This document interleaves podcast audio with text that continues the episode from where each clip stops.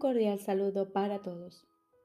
Hoy continuamos leyendo el canto de la oración, una extensión de los principios de un curso de milagros. La oración. Punto 3. Orar por otros. Jesús nos dice, dijimos que siempre oras por ti mismo, y así es. ¿Por qué entonces debes orar por otros? Y si debes hacerlo, ¿cómo lo debes hacer? Orar por otros, si se ha entendido correctamente, se convierte en el medio para eliminar la culpa que has proyectado sobre tu hermano y poder reconocer que no es él quien te está haciendo daño. Antes de que se te pueda salvar de la culpa, debes renunciar al pensamiento venenoso de que él es tu enemigo, tu malvada contraparte, tu némesis. El medio para alcanzar esto es la oración, de un poder creciente y metas ascendentes hasta que finalmente llega a Dios. Las formas iniciales de la oración en los primeros peldaños de la escalera no están libres de envidia y malicia. Claman venganza, no amor. Tampoco proceden de alguien que entiende que son peticiones de muerte hechas con miedo por quienes atesoran la culpa. Invocan a un Dios vengativo y es Él quien parece contestarles. Nadie puede pedir el infierno para otro y Él mismo liberarse de él. Solo aquellos que están en el infierno pueden pedir el infierno.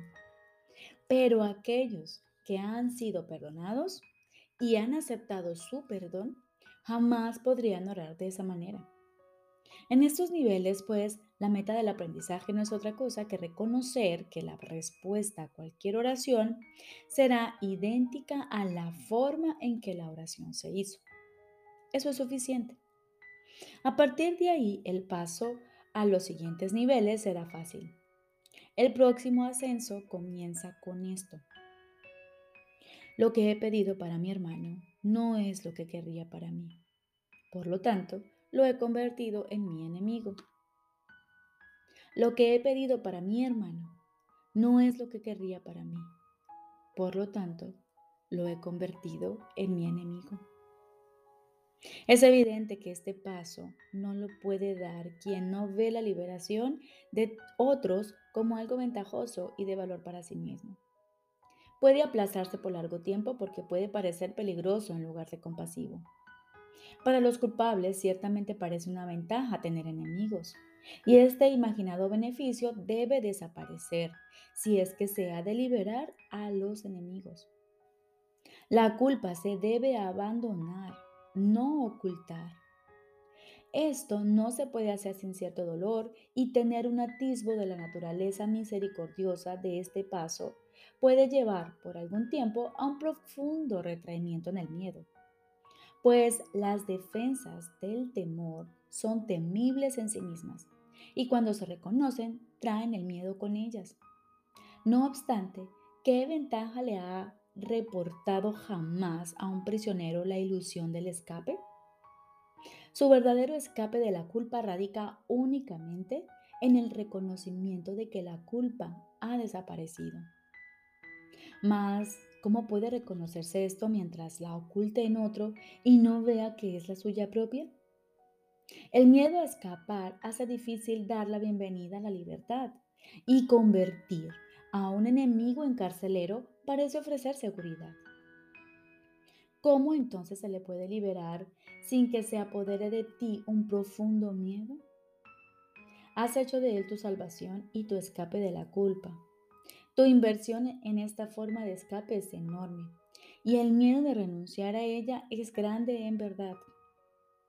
Aquíétate por un instante, ahora mismo, y piensa en lo que has hecho.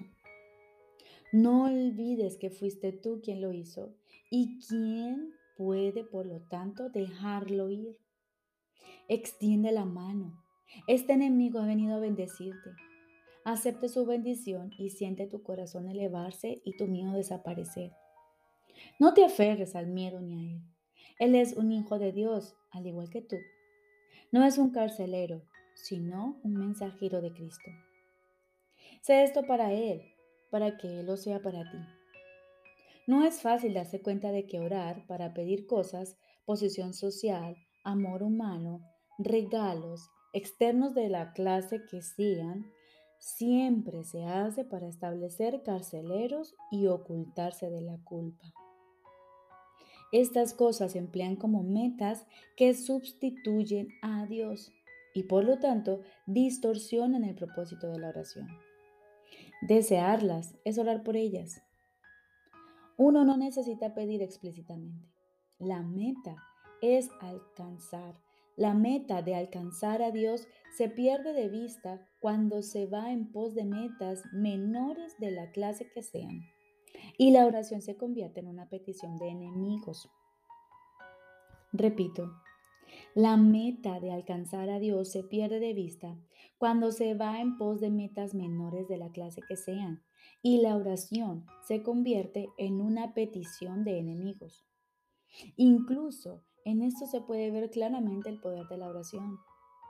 Nadie que desee un enemigo dejará de encontrarlo mas con igual seguridad perderá de vista la única meta real que se le ofrece. Piensa en el costo que ello supone y compréndelo bien. Todas las demás metas son a costa de Dios.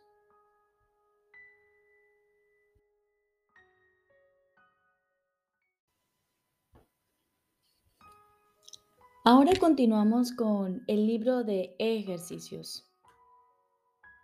Décimo tema especial. ¿Qué es el juicio final? El segundo advenimiento de Cristo le confiere al Hijo de Dios este regalo.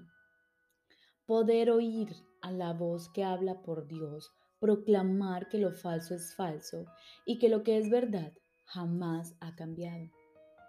Y este es el juicio con el que a la percepción le llega su fin. Lo primero que verás será un mundo que ha aceptado que eso es verdad, al haber sido proyectado desde una mente que ya ha sido corregida. Y con este panorama santo, la percepción imparte una silenciosa bendición y luego desaparece al haber alcanzado su objetivo y cumplido su misión. El juicio final sobre el mundo no encierra condena alguna, pues ve a este completamente perdonado libre de pecado y sin propósito alguno. Y al no tener causa ni función ante los ojos de Cristo, simplemente se disuelve en la nada. Ahí nació y ahí ha de terminar. Todas las figuras del sueño con el que el mundo comenzó desaparecen con él. Los cuerpos no tienen ahora ninguna utilidad, por lo tanto, desaparecen también, pues el Hijo de Dios es ilimitado. Tú que creías que el juicio final de Dios condenaría al mundo al infierno junto contigo, acepta esta santa verdad. El juicio de Dios es el regalo de la corrección que le concedió a todos tus errores. Dicha corrección te libera de ellos y de todos los efectos que parecían tener. Tener miedo de la gracia redentora de Dios es tener miedo de liberarte totalmente del sufrimiento, del retorno a la paz, de la seguridad y la felicidad, así como de tu unión con tu propia identidad.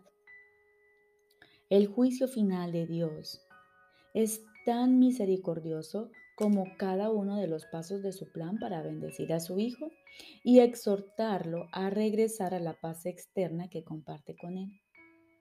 No tengas miedo del amor pues solo Él puede sanar todo pesar, enjugar todas las lágrimas y despertar tiernamente en su sueño de dolor al Hijo de Dios que reconoce como suyo. No tengas miedo de eso. La salvación te pide que le des la bienvenida y el mundo espera tu grata aceptación de ella, gracias a lo cual se liberará. Este es el juicio final de Dios. Tú sigues siendo mi santo Hijo, por siempre inocente, por siempre amoroso y por siempre amado, tan ilimitado como tu Creador, absolutamente inmutable y por siempre inmaculado. Despierta, pues, y regresa a mí. Yo soy tu Padre, y tú eres mi Hijo.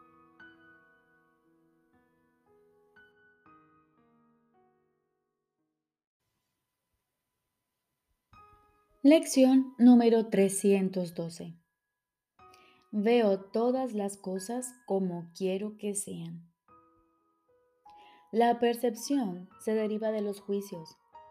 Habiendo juzgado, vemos, por lo tanto, lo que queremos contemplar. Pues el único propósito de la vista es ofrecernos lo que queremos ver. Es imposible pasar por alto lo que queremos ver a no ver lo que hemos decidido contemplar cuán inevitablemente pues se alza el mundo real ante la santa visión de aquel que acepta el propósito del Espíritu Santo como aquello que desea ver. No puede dejar de contemplar lo que Cristo quiere que vea, ni de amar con el amor de Cristo lo que contempla.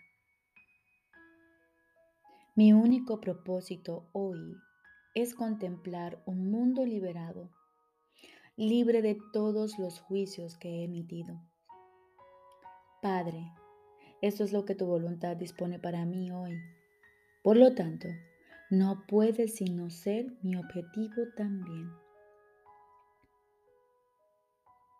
Y de esta manera, aguardamos en silencio para contemplar junto con nuestro Padre un mundo liberado, libre de todos los juicios que hemos emitido. Escuchamos a nuestro Padre hoy. Estoy seguro de que Él te hablará y de que tú le oirás.